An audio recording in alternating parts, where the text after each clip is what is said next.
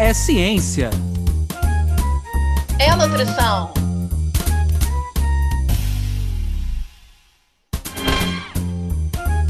É nutrição. É ciência. Ciência da nutrição. Tá no ar mais um episódio do podcast Ciência da Nutrição, que tem como principais objetivos levar para vocês aí de casa, do carro, da academia, do supermercado, que eu sei que tem gente que faz compra escutando a gente, informações quentes e atualizadas sobre a ciência da nutrição. Com essa troca boa aqui, a gente também quer te inspirar, quer facilitar a tua vida para que você adquira cada vez mais hábitos saudáveis. A gente também quer, enfim, impactar nesse dia a dia de quem está ao teu redor. Então, você podendo partilhar os nossos episódios, inclusive esse aqui de hoje, é sempre um prazer, é sempre uma soma de forças. A gente quer agradecer muito a vocês que estão tá aí nos assistindo pelo YouTube, nos escutando pelo Spotify e por outras redes de compartilhar esse audiocast e podcast. É, e a gente quer lembrar para vocês que a gente está gravando online. Então, qualquer tipo de intercorrência, qualquer tipo de ruído, a gente está nesse papo à vontade. E hoje vocês já já vão ver que a gente tem também participações felinas, super charmosas. Já já aparece vocês, quem está curtindo e vendo pelo YouTube, vai perceber o que eu estou falando. Mas hoje, um dia muito especial aqui no podcast Ciência da Nutrição. É, a gente quer muito agradecer a presença da convidada, a doutora Alessandra Lúlio, e apresentá-la para vocês. Vou ter a honra de apresentá-la. Ela é nutricionista formada pela Universidade de São Paulo. Ela tem extensão em economia circular na Berkeley University, diretora do Departamento de Saúde e Nutrição da Sociedade Vegetariana Brasileira, embaixadora e colaboradora da área de nutrição da Sea Shepherd Brasil, fundadora da Alelúlio Nutrição, empresa que presta consultoria para empresas da área de alimentos, atuando na área de marketing nutricional co-coordenadora e professora de cursos de pós-graduação em nutrição vegetariana e palestrante na área de nutrição consciente, esporte, vegetarianismo, sustentabilidade e economia circular. A Alessandra vai falar de um tema super pedido, super atual, super necessário, super rico para um país como o nosso: plantas alimentícias não convencionais. Que agora que vocês vão ficar íntimos do tema, assim como a gente aqui que está com ela, a gente vai apelidar pela sigla de PANCS, tá, pessoal? Seja bem-vinda ao podcast Ciência da Nutrição, Alessandra. Muito prazer estar aqui, trocar, dividir. Obrigada pelo convite e ansiosa pelas perguntas. Excelente, Alessandra. Simbora, então. E a primeira é uma das que eu mais gosto, né? Porque eu gosto de saber desses meandros, desse passado que a galera né, que conhece você ou que, enfim, né, frequenta aí tuas aulas, tuas palestras, entre outras veias aí profissionais que você tem, conhece uma Alessandra, mas ainda assim sempre tem alguma coisa a conhecer. Então a gente gosta sempre de saber, começar perguntando para os nossos convidados, Alessandra, dos bastidores. Como é que foi lá atrás essa escolha pela profissão de nutricionista? Boa. Bom, eu sempre falo o seguinte: é, eu tinha uma, uma grande curiosidade e uma grande paixão. Isso juntou para eu escolher a nutrição. A curiosidade é que eu adorava essas coisas de ciências, essa coisa de corpo humano. Então, assim, eu tinha uma tendência para a área da medicina, biológicas, medicina. Eu sempre gostei muito disso. A aula de ciências, para mim, era um show, eu adorava. Então, eu tinha muito essa queda, queria conhecer mais sobre a questão do corpo humano e tudo. E a segunda, que eu era comilona, né? minha paixão era comida. E aí, quando eu descobri que, além da medicina, existia um outro tipo de profissão que juntava saúde, corpo humano, essas coisas assim, mais a biologia, com comida, isso se chamava nutrição, foi aí que eu resolvi fazer nutrição porque foi juntar as coisas que eu mais amava, que era cozinhar, comer, e falar sobre comida e essa curiosidade para esse lado da biologia, do corpo e tudo mais. Ai, lindo, né, Alessandra? Dá para perceber tua paixão e isso faz toda a diferença na nossa área. É um orgulho ter alguém com teu currículo, com áreas que a gente está começando a desbravar na ciência da nutrição e saber desse histórico é muito bom.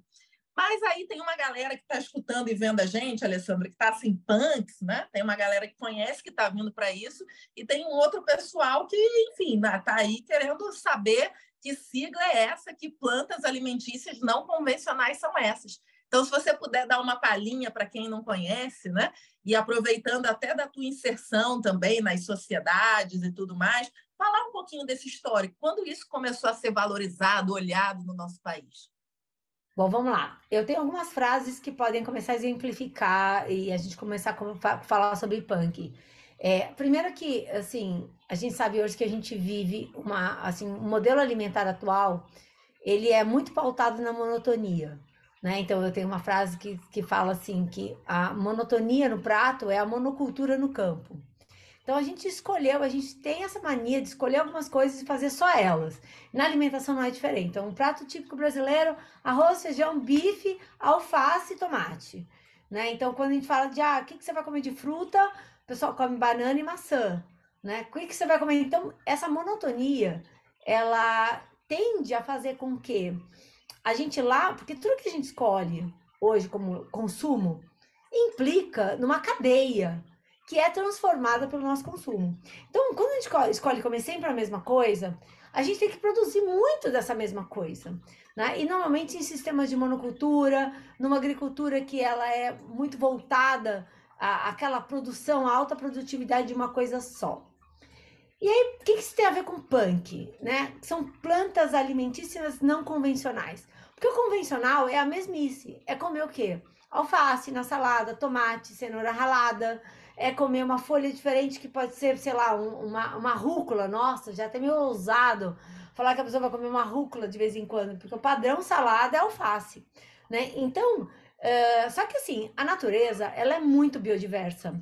O planeta é biodiverso. A gente tem aí uma, uma, uma diversidade de milhares de possibilidades de plantas para a gente se alimentar e a gente escolhe comer meia dúzia, 10, 12, vai, plantas, ah, batata, cenoura, tomate, alface, X. E isso faz com que a gente despreze uma grande variedade de opções de, de, de, de, opções vegetais que a natureza nos propõe. E por que, que elas chamam uh, planta uh, alimentícia? Porque existem diversas plantas, né? Tem samambaia, orquídea, que enfeita a nossa casa, mas que a gente não come. Mas uma grande variedade, variedade de plantas são comestíveis e a gente não explora, né? Então a gente chama que elas não são convencionais. Eu gosto de chamar as punks de plantas espontâneas. Por quê? Porque elas não são normalmente cultivadas. Cultivar é fazer aqueles canteiros de alface, canteiro de cenoura. As punk, elas são, elas nascem espontaneamente, assim como a diversidade de plantas que existe na natureza. Então, normalmente, inclusive em horticultura, as punks elas nascem fora do canteiro, nos cantinhos, tipo uma serralha. É, você tem na, na, no, no, na cerca nasce lá um pé de hora pronobis. Daí você tem, por exemplo, partes de alimento, de, de partes de alimentos que a gente não consome, como por exemplo, todo mundo come banana, legal. Só que ninguém come, por exemplo, o coração da bananeira. o cacho de banana, quando ele nasce na bananeira, nasce um pêndulo embaixo, que é um coração, que é uma flor. E essa flor é totalmente comestível. E a gente joga fora, a gente simplesmente dispensa, deixa lá, porque não tem o hábito de consumir. Então, ou seja, essa, essa forma não convencional ela é desligar o piloto automático e abrir os horizontes e ver quanta variedade existe de, de, de opções de alimentos, opções de nutrientes, de variedade de receitas que a gente consegue fazer com diversas plantas que não são aquela beabá de sempre que a gente come todos os dias e que está nos cardápios de todos os restaurantes, que está na feira livre para a gente comprar. Porque por que, que na feira não tem outras variedades? Porque a gente só compra isso, então a feira se adaptou para vender aquilo que a gente compra. Então é meio que um protesto, é um manifesto falar de, de punk, né? Com certeza, Alessandra, é um manifesto, é inspirador. Que frase que você falou agora para gente, né? Eu gravei aqui. Vocês sabem que eu adoro usar umas blusas de camisetas, de, umas camisetas de frases de inspiração, reflexões. Essa daqui eu vou ter que personalizar. Monotonia no prato, monocultura no campo pá, gostei muito, né? E eu quero saber se a Camila está curtindo tanto, aprendendo tanto quanto eu. e quero saber o que Camila vai trazer de sugestão de dica para o pessoal que acompanha o podcast da Ciência da Nutrição hoje. Olá, Luana, olá, Anderson e olá, ouvinte do podcast Ciência da Nutrição. Eu certamente estou achando um episódio super interessante e inovador. Falar sobre punks abre uma gama de possibilidades para a ciência e para a nutrição, encorajando também a população a procurar mais sobre a temática. E para complementar o episódio de hoje, trago como dica dois materiais. O primeiro material foi elaborado pelo Instituto Kairos e é uma cartilha bem geral sobre a temática, servindo de guia prático de punks. O outro é um e-book elaborado pela USP, recheado de informações sobre punks. Conferindo os dois materiais, você, ouvinte, pode entender um pouco mais sobre a temática e se aprofundar um pouco mais caso tenha interesse. Para conferir, basta acessar o nosso site www.cienciadanutrição.com.br, tudo junto e sem acento, e assim você confere dicas desse episódio e de episódios anteriores. Não deixe de conferir! Obrigada, Camila! Voltando aqui para essa troca boa, inspiradora, não convencional com a Alessandra, né? É, Alessandra, eu queria muito saber o seguinte: aproveitar da tua experiência, né? E que a gente está aqui juntas nesse manifesto e agora a gente está ganhando outros braços, outros ouvidos aí para levantar esse cartaz junto com a gente e que você pudesse dar sugestões para o pessoal que está querendo começar a fazer uso de punks. Só que não sabe nem por onde, assim, por quais que eu começo, aonde eu compro, como é que eu preparo, né? Enfim, se você, lógico, né, puder dar algumas sugestões iniciais, né, vai ser muito bom para a gente. Bom, tem duas coisas. Depende de onde você mora e como que você faz. Porque se você é uma pessoa que mora na zona rural, vai ser muito fácil você andar por aí e literalmente sair caçando punk. Porque elas nascem nos canteiros, nos cantinhos. E se você mora numa casa que tem um jardim, muito provavelmente ali, naturalmente, espontaneamente, vai nascer alguma punk. Tá? Então, primeira coisa, se você tem essa opção, que você é um privilegiado de morar e ter perto de campos e tudo mais, você precisa identificar essas plantas alimentícias não comestíveis, alimentícias não convencionais. Como você vai fazer isso? Eu indico é, que você baixe, na internet tem alguns é, e-books e tudo mais para você identificar as punks, porque são, existe uma diversidade delas. E, por exemplo, é, o Instituto Kairos, que é com K, Kairos, ele fez um manual de punks, e isso é disponibilizado gratuitamente na internet. Tá? Inclusive, se não quiser ou quiser uma coisa mais aprofundada, existem livros de punk que são livros que documentam essas punks. Tem a foto dela, tem qual é a espécie, para que, que ela serve, para que, que, do ponto de vista nutricional, qual é, quais são né, os benefícios nutricionais e também como utilizar. Então, primeira coisa, você saber identificá-las para você poder caçar elas por aí. Se você mora em centros urbanos, que você não tem esse, esses jardins e essa terra, você vai ter que ir em lugares não convencionais também para comprar punk. Porque nos supermercados tradicionais, que vende sempre a monotonia, não vai ter punk. É uma raridade aparecer uma punk por lá.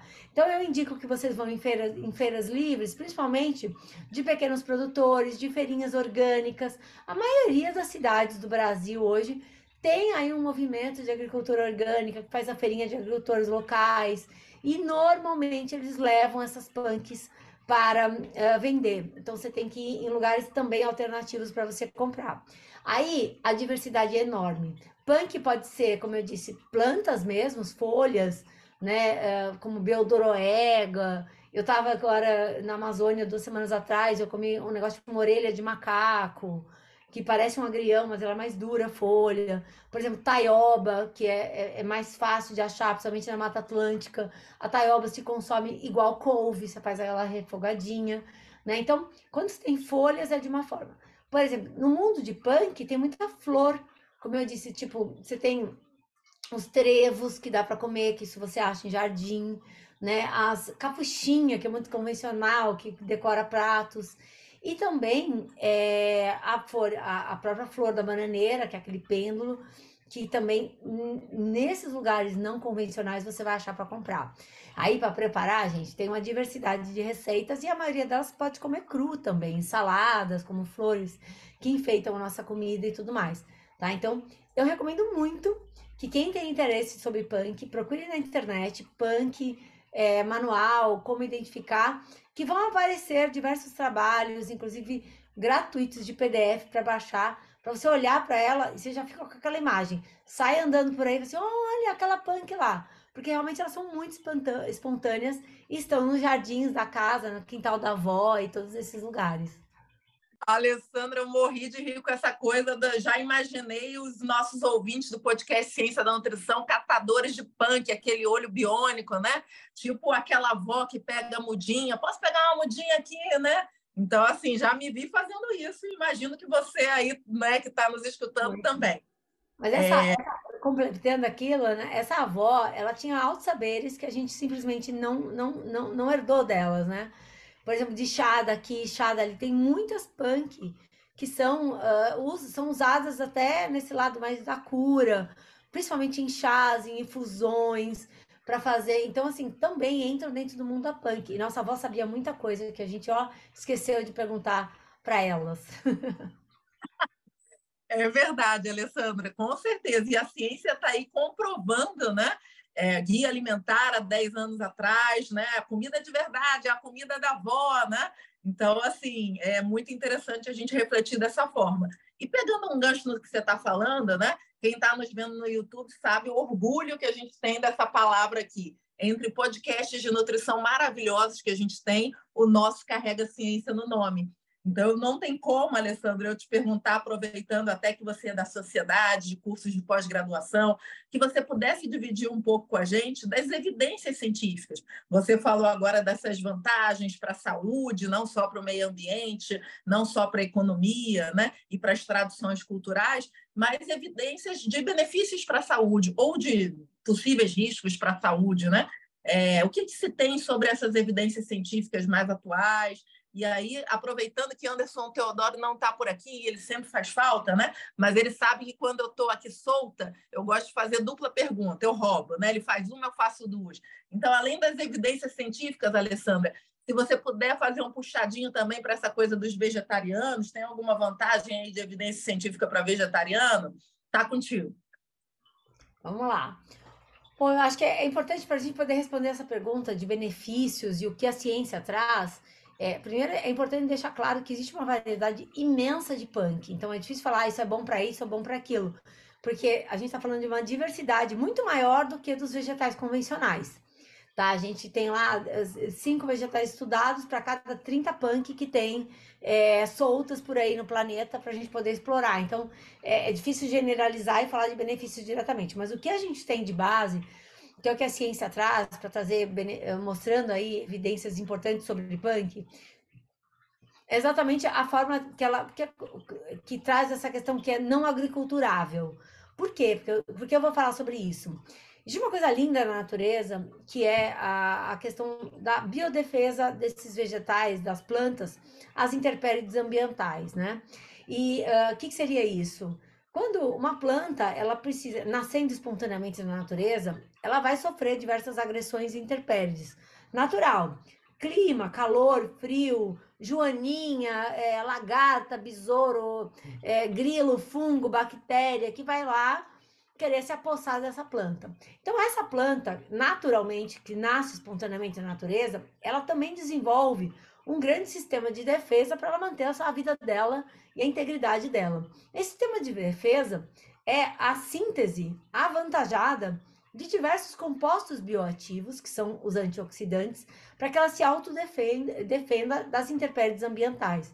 Então, o que nós sabemos, isso tem evidências, é que as punk, assim como os alimentos orgânicos, que não recebem defensivos agrícolas e tudo mais, têm uma concentração entre 16 e 70% mais antioxidantes, compostos bioativos, do que os vegetais convencionais, que são da horticultura tradicional, que são nascem em solo que recebe fertilizantes normalmente sintéticos, que recebem agrotóxicos e que estão ali numa condição de intempérie ambiental muito mais controlada, porque a agricultura controla tudo isso, né?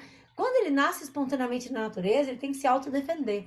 Então, ou seja, a primeira grande vantagem que a gente tem de comer essas plantas não convencionais é a carga maior de compostos bioativos, de antioxidantes e proporcionalmente, inclusive, de micronutrientes. Isso é uma coisa que é fato e é documentado, tá? Então, eu acho que só por aí a gente já tem um grande ganho, né? Fora as texturas diferentes, os sabores diferentes, que normalmente são plantas que não são assim tão café com leite, né? Mamão com açúcar, como a gente diz. São plantas que têm um paladar mais aguçado, algumas são mais ácidas, outras são mais amargas, outras têm mais tanino. Então, assim, elas texturas, né?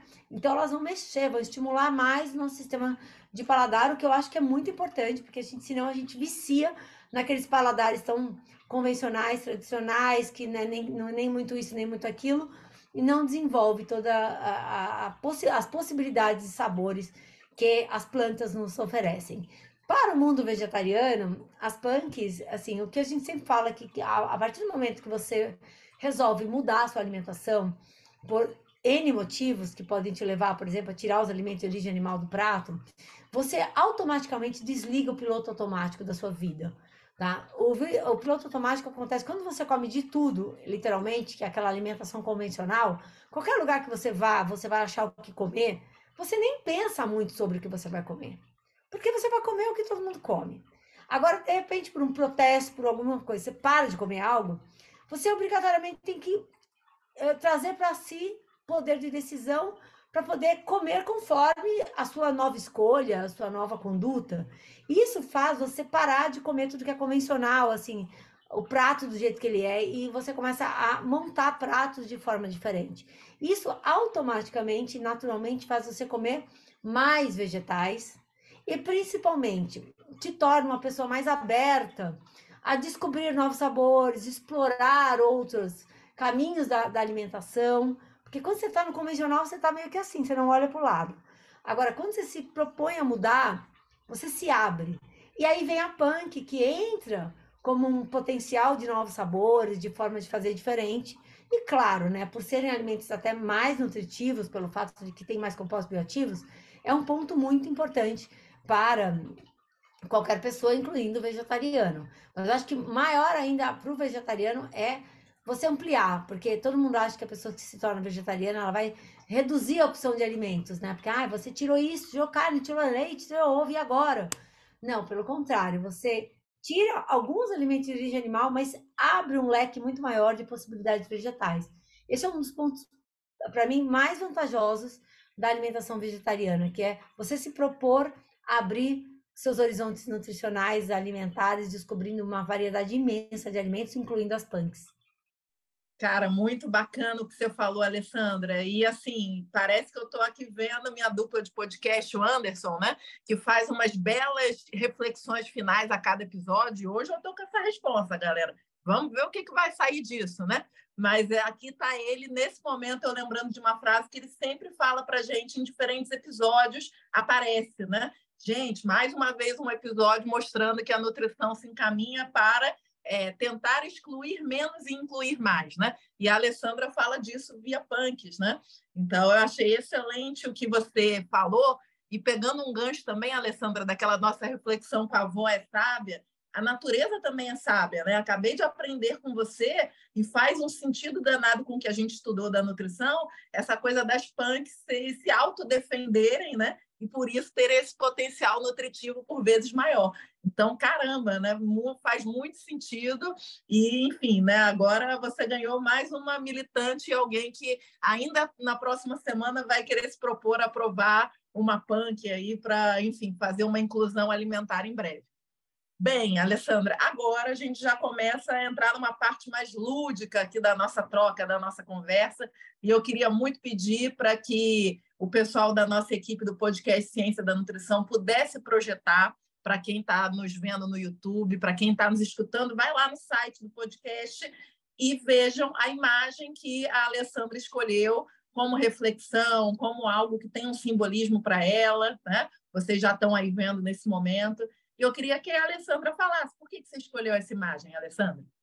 Gente, essa imagem representa toda essa diversidade, essa potência dos alimentos naturais, da, da, forma que a natureza os fez, né? A gente está aí num caminho né? São tantos anos que eu trabalho com nutrição, já vivi diversas épocas da nutrição, vivi diversos modismos, várias coisas que eram verdades que agora não são mais, enfim. A ciência, ela é, ela é um ser vivo, pulsante, que está trabalhando e descobrindo. E o que eu acho de muito positivo, né?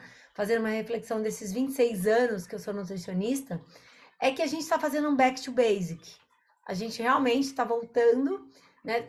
Ousamos falar de, de, ousamos nesse mundo de encapsulados, de vitaminas e minerais sintéticos e de complementar a vida inteira e de fazer um monte de fórmula, de refinar os alimentos, de propor várias coisas e no final do dia a gente percebeu que o alimento entregue para a gente, chegando para a gente da forma que a natureza fez, ele tá, ele é uma matriz alimentar que envelopa toda uma complexidade biológica de interação entre esses nutrientes da forma que a natureza fez, que ele nos traz uma sinergia entre os nutrientes para que eles sejam melhores absorvidos, que o alimento ele tem cores que conotam a sua diversidade de antioxidantes, que são esses anticorpos que protegem das intempéries ambientais.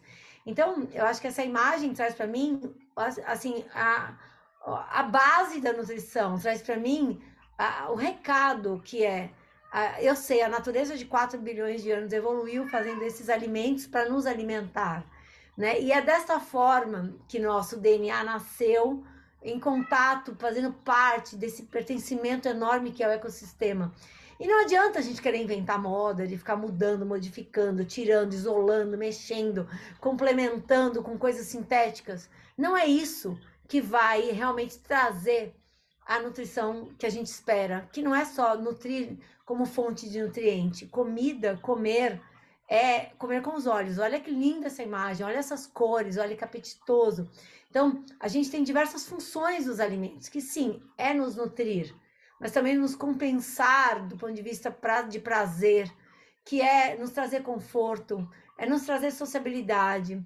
E esses alimentos mais naturais, eles trazem todo esse portfólio, porque eles aguçam diversos dos nossos sentidos. Tá? Então, para mim, ele representa essa foto com esses alimentos dessa forma, representam para mim o que é a nutrição. E principalmente, né, o modelo de nutrição que eu sigo, que é uma alimentação 100% à base de vegetais, à base de plantas, né? Estudando aí durante tantos anos, eu entendo a, a não necessidade de se alimentar com alimentos de origem animal, que, ou seja, se a natureza que é linda, completa, inteligente, nos propõe toda essa diversidade nutricional através de frutas, verduras, legumes, sementes, castanhas, grãos, leguminosas e tudo mais, o que eu quero além disso? O que, que eu preciso além disso? Não preciso, né? Então, eu comendo dessa forma, uh, obedecendo as regras da natureza, que são muito sábias, que incluem a minha subsistência, como também o meu papel no ecossistema, que é cuidar do meio, porque ao escolher esses alimentos menos refinados e de origem vegetal, eu também estou deixando uma pegada, um rastro ambiental muito menor, né? Eu estou fazendo parte de uma coisa muito maior e, obviamente, né, na lei física da atração, da ação-reação, eu vou receber de volta muita saúde, que é o que eu acho que eu tenho hoje e estou muito feliz pelas minhas escolhas de comer alimentos, alimentos mais simples, mais coloridos, vindos da terra, da forma mais gostosa possível. Então é isso. Caramba, Alessandra, é isso também. E a gente hoje né, atinge, né? Quero saber até depois de Bianca, de Camila, né? mas acho que a gente atinge com um brilhantismo no episódio de hoje o tripé que inspira o nosso podcast, né? Informação de qualidade e acessível, com uma linguagem que todo mundo curte, que todo mundo entende, ciência, né? Nutrição baseada em evidência de alta qualidade e com esse relato e com essa imagem final, inspiração, porque às vezes a gente sabe o que fazer, a gente sabe como fazer, mas a gente vai perdendo estímulo. Mas com essa reflexão que a Alessandra trouxe, eu fiquei inspiradíssima né? É, a melhorar os hábitos e a procurar a consumir pães.